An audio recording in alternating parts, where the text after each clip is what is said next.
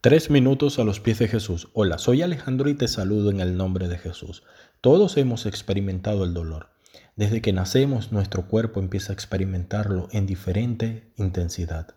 Quizás te hayas preguntado por qué algo tan desagradable existe. ¿Por qué nuestros cuerpos vienen programados para experimentarlo? Quiero definir lo que es el dolor según la Organización Mundial de la Salud. Esta es una señal del sistema nervioso de que algo no anda bien.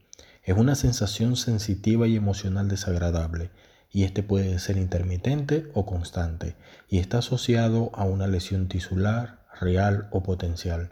Me llama la atención de que esta definición hace énfasis a que el dolor es la señal que nuestro cuerpo arroja cuando algo no está bien, y que está asociado a una lesión potencial grave.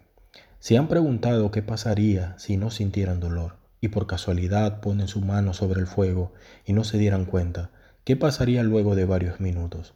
Cuando se dieran cuenta de lo que sucede, lo más seguro es que perdieran su mano.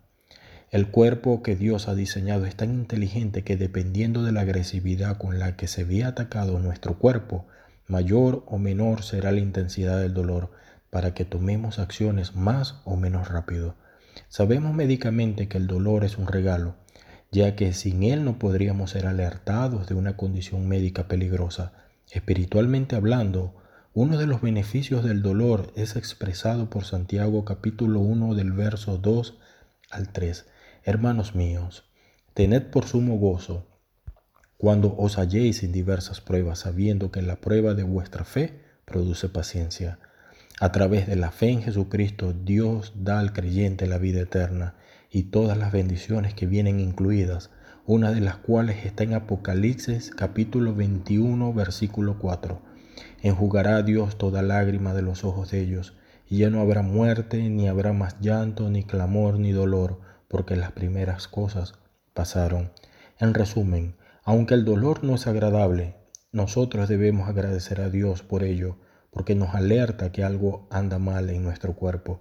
Además, cuando es emocional o del alma, nos capacita y nos prepara para ser más fuertes y crecer en experiencia, la cual nos permitirá madurar espiritualmente.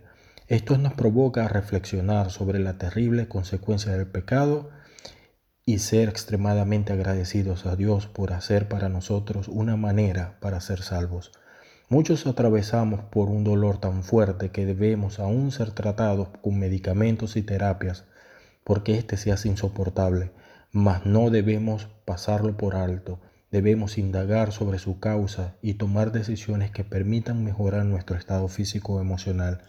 ¿Qué piensas tú de esto? Déjanos tus comentarios y opiniones en iglesialatina.com y deseamos que tengas un día muy bendecido por Dios.